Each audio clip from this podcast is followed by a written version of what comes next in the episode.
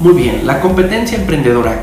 ¿Qué debe de tener un emprendedor, sí, como competencias para poderle, eh, poder ser eficaz, poder ser eficiente en competitividad o capacidad emprendedora? El número uno es, ha recibido cursos de capacitación en materia de emprendedurismo, en materia de negocios, en materia de desarrollo de negocios.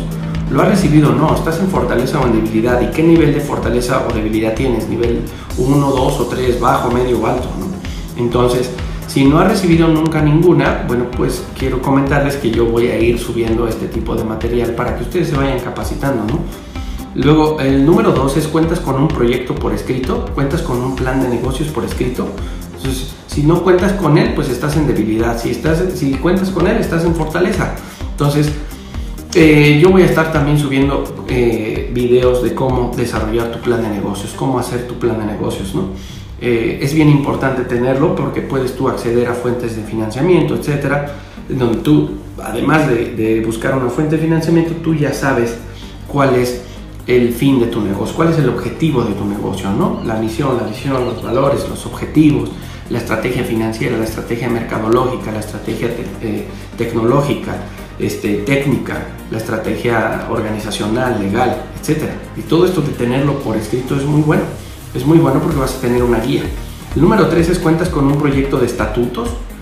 Entonces, siempre hay que pensar, el emprendedor es, una persona física, pero se puede juntar con algunos otros emprendedores y poder cubrir o poder proteger sus intereses a través de una sociedad. Ahora, esa sociedad eh, yo te pregunto, ¿ya tienes un proyecto de estatutos de esa sociedad?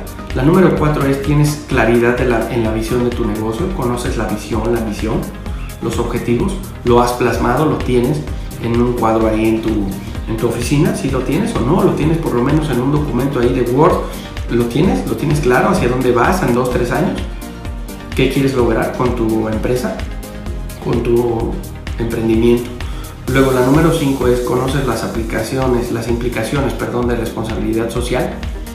Entonces, ¿qué tan responsable social eres? ¿Qué tanta identidad corporativa positiva tienes? ¿no? Por ejemplo, en este caso que yo estoy subiendo este video, que estoy prácticamente regalando este diagnóstico, entonces yo te diría, eh, conoce la responsabilidad social, eres responsable socialmente. El número 6 es utilizas planes estratégicos análisis estratégico, lo haces de manera este, cotidiana, cada, bueno, vamos a decir, cada año actualizas tu plan estratégico, cada tres años haces un nuevo plan estratégico, revisas tu, tu análisis FODA, estableces nuevas estrategias, ajustas tu plan, este, lo estás haciendo o no lo estás haciendo, ¿no?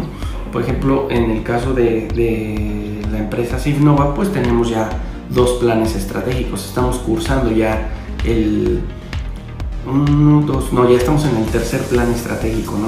Hemos cambiado de visión tres veces, pero cada tres años lo estamos, lo estamos haciendo. ¿Por qué? Porque es necesario reajustar, es necesario eh, reanalizar o analizar el contexto que estás viviendo actualmente, ¿no? No es lo mismo el contexto que vivíamos hace 6, 7 años que el que vivimos hoy en 2019. El contexto eh, fiscal, el contexto legal, el contexto político, el, contexto social, el contexto económico, el contexto tecnológico y a nivel interno ya tienes mejor material, ya tienes mejor tecnología, ya tienes una mejor instalación, ya tienes un mejor catálogo de servicios. ¿Qué tienes, no? ¿Qué, está, qué te está eh, faltando y, y cuál es tu visión a futuro? Entonces, para eso tienes que hacer un plan estratégico entonces, el número 7 es velocidad de respuesta a condiciones cambiantes. Por ejemplo, que ayer renuncia o antier renuncia a Usúa y que ahora está Herrera, pero en ese trance de media hora, en ese transitar de media hora a una hora que, que había una incertidumbre de mercado, ¿sabes reaccionar ante esos, ante esos cambios? ¿Sí? ¿En dónde tienes puestas tus inversiones? ¿Esas inversiones son productivas o son improductivas? Porque ese tipo de cambios que, surgen de la política vienen a repercutir a los negocios necesariamente. Tú, tú eres hábil para manejar las fluctuaciones económicas, las, fluctuación, las fluctuaciones económicas, eh, los cambios políticos, los cambios sociales. Todo esto lo sabes manejar porque todo esto tiene una implicación en tu negocio. y tienes que saberlo manejar, ¿no? El número 8 es flexibilidad de tu estructura organizacional.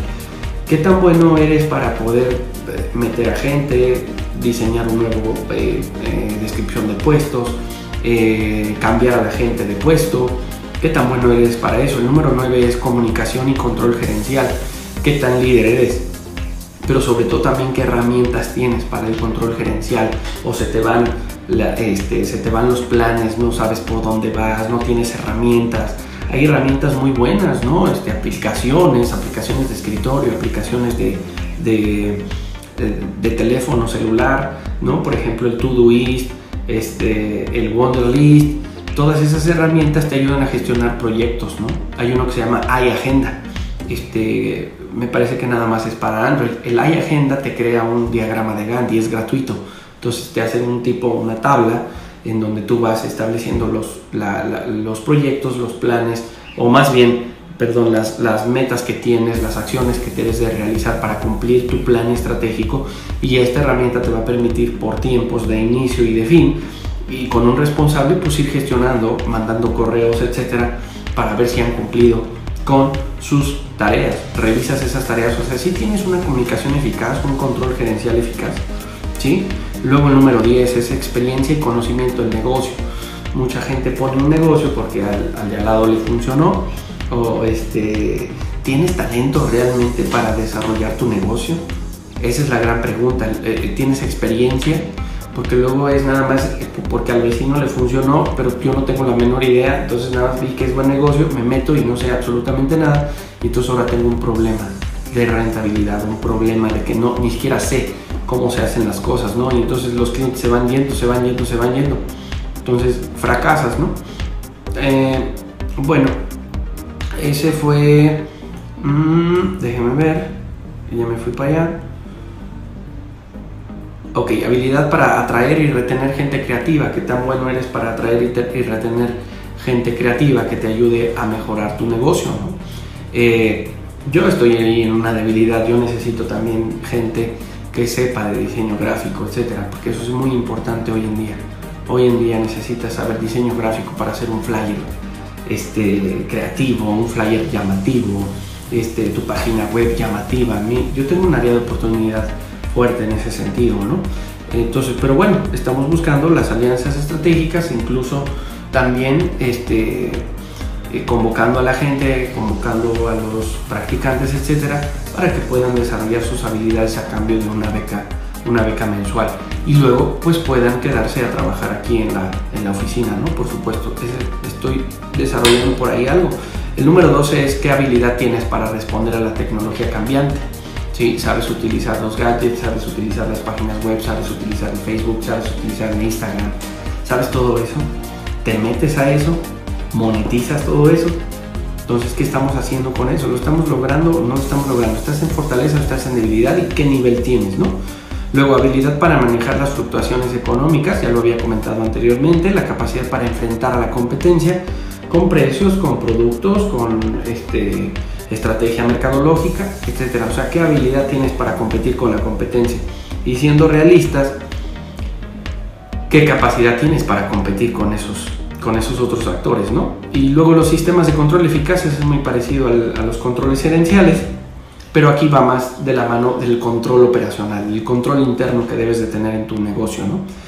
haces herramientas, le sabes al Excel, le sabes a, eh, este, tienes software, tienes un sistema informático, tienes un core de negocios que te ayude a administrar las operaciones de tu negocio, un RP, lo tienes sí o no. Entonces eso es muy importante para que tú puedas tomar decisiones correctas ¿no? de tu negocio. Esto fue la competencia emprendedora, recordando que la anterior fue la competencia hacia el mercado. Entonces, ahora vamos a hablar